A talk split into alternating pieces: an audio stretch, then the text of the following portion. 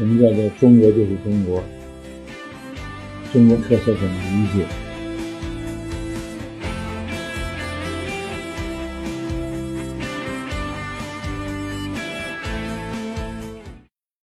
假如我说我提出的这个假说叫东西两河的两两种不同发展脉络的假说，那这个共同受到什么影响呢？共同受到的是像气候变迁的影响。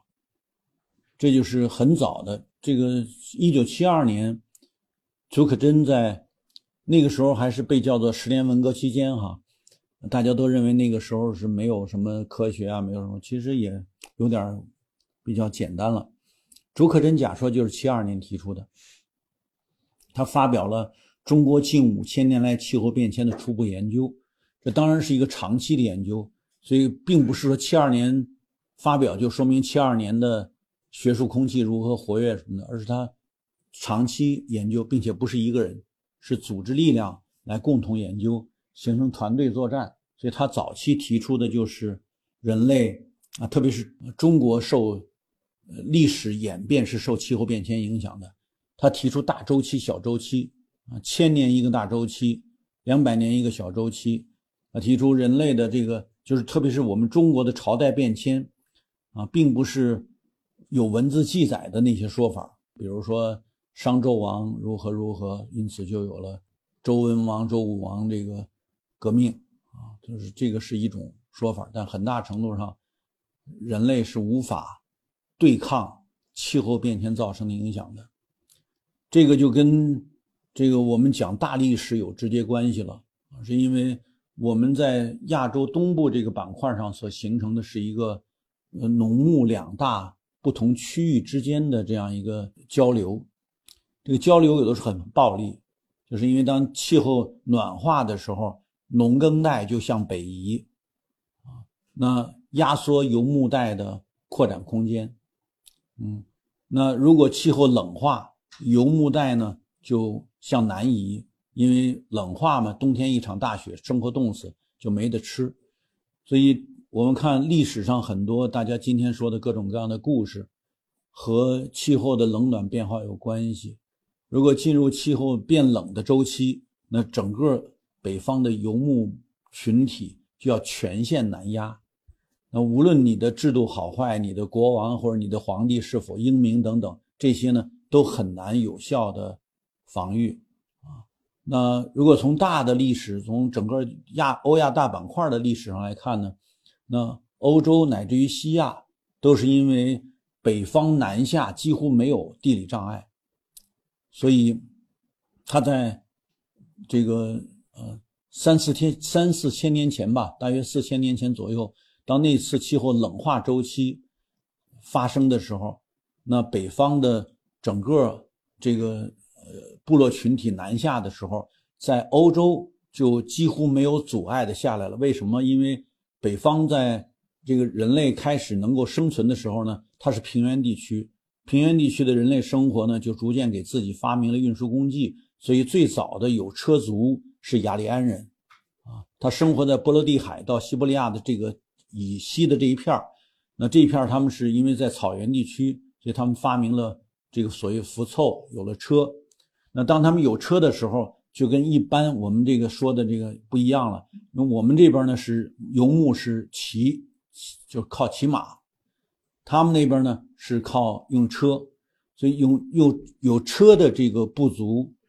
就可以连同男女老幼，连同他们一路劫掠的财富，用车装着，不断的南下，这样就挤压了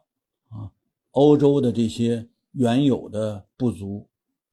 那就进入到了这些地区呢，在伯罗奔尼撒平原形成了大家都知道的所谓希腊城邦。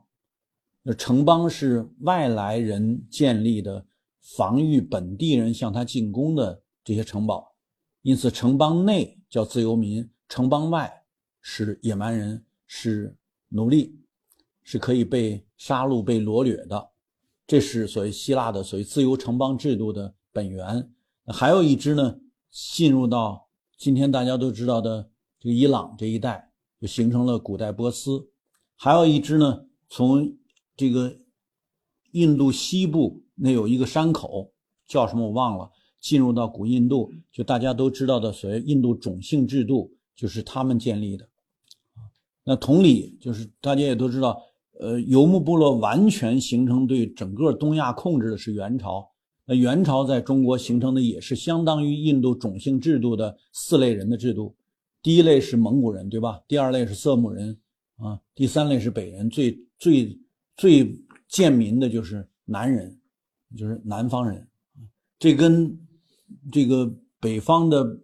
部落进入到印度形成的种姓制度的那个做法几乎是一样的啊。婆罗门、刹帝利，然后这个这个体系几乎没有什么的太明显的差异。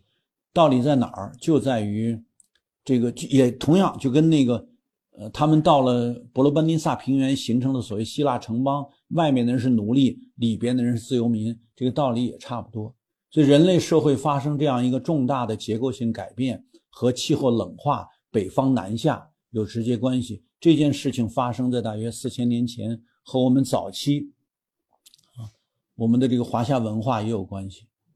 但是这这边因为它是农耕社会。嗯，它并不构成，啊，这种种种姓制度或者奴隶制度。